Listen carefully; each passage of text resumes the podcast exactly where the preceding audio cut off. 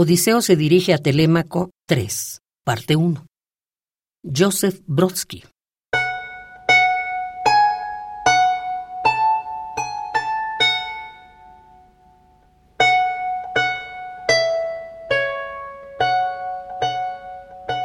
Es una alameda con estatuas de greda endurecida, parecidas a árboles talados.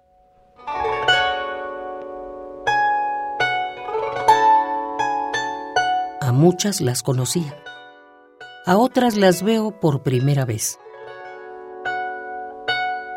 Por lo visto son los dioses de los ríos y los bosques locales, centinelas del silencio o coágulos de ajenas evocaciones indescifrables para mí.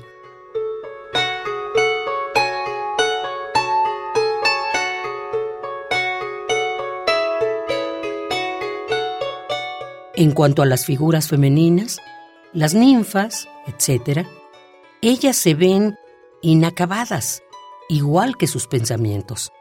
Cada una intenta mantener incluso aquí, en el futuro que ha llegado, la condición de invitadas. La ardilla no saltará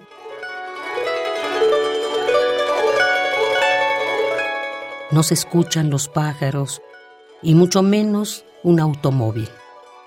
El futuro es apenas una panacea para aquello que tiene tendencia a repetirse. Y sobre el cielo, esparcidos como prendas de un solterón, los nubarrones vueltos al revés y aplanchados.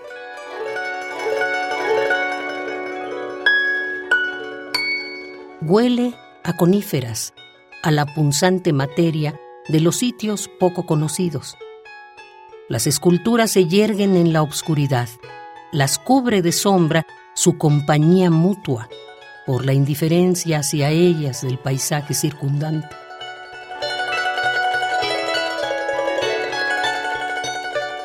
Si alguna de ellas hablara, tú probablemente aspirarías el aire antes que estremecerte al haber escuchado voces familiares, al haber escuchado algo como el niño no es tuyo.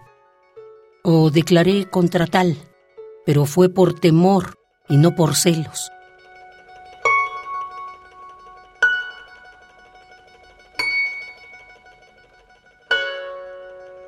Los minúsculos secretos de hace 20 años, de los corazones ciegos poseídos por la absurda inclinación al poder sobre sus semejantes, incapaces de darse cuenta de la tautología.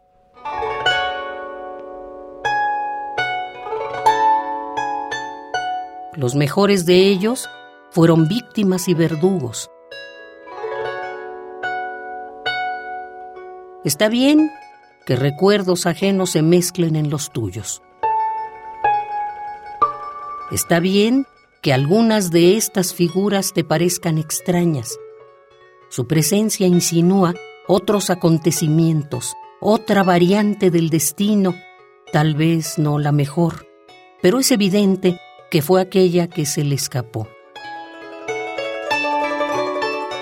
Esto libera no solo a la imaginación, también a la memoria y por mucho tiempo, si no es que para siempre.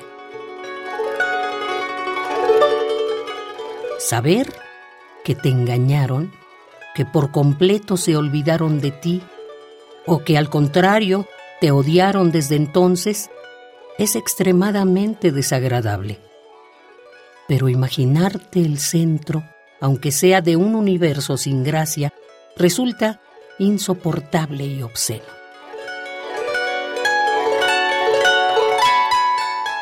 Como soy un esporádico y posiblemente el único visitante de estos sitios, entonces pienso que tengo derecho a describir sin maquillajes lo visto.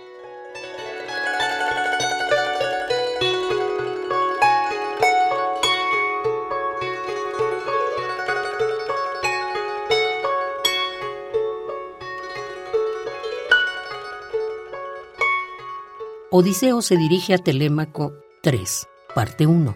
Joseph Brodsky.